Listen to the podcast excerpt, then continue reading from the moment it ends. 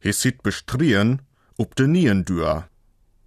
Wenn man jemanden, der von sich behauptet, er kenne sich im Plattdeutschen gut aus, einmal prüfen möchte, dann wird er im Münsterland gern gefragt, was heißt denn Hesit bestrien, ob de nien dür?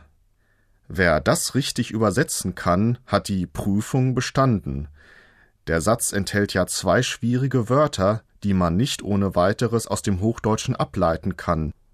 Bestrien, in älterem Plattdeutsch auch bestrierden, hängt zusammen mit strieden, das neben streiten auch schreiten mit weitem Schritt gehen bedeuten kann.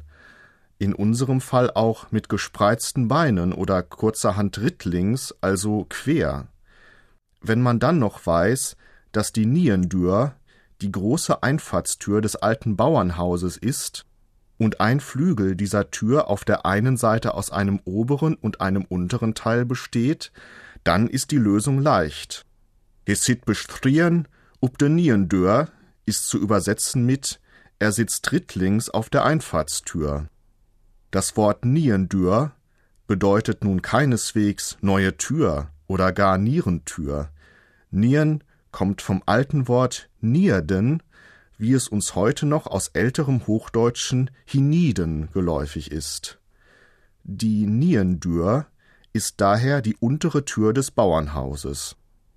Man unterscheidet nämlich am Bauernhaus einen oberen Teil, dat Burvenend, wo sich der Wohnteil befindet, und einen unteren Teil mit der Dierle und den Stallungen.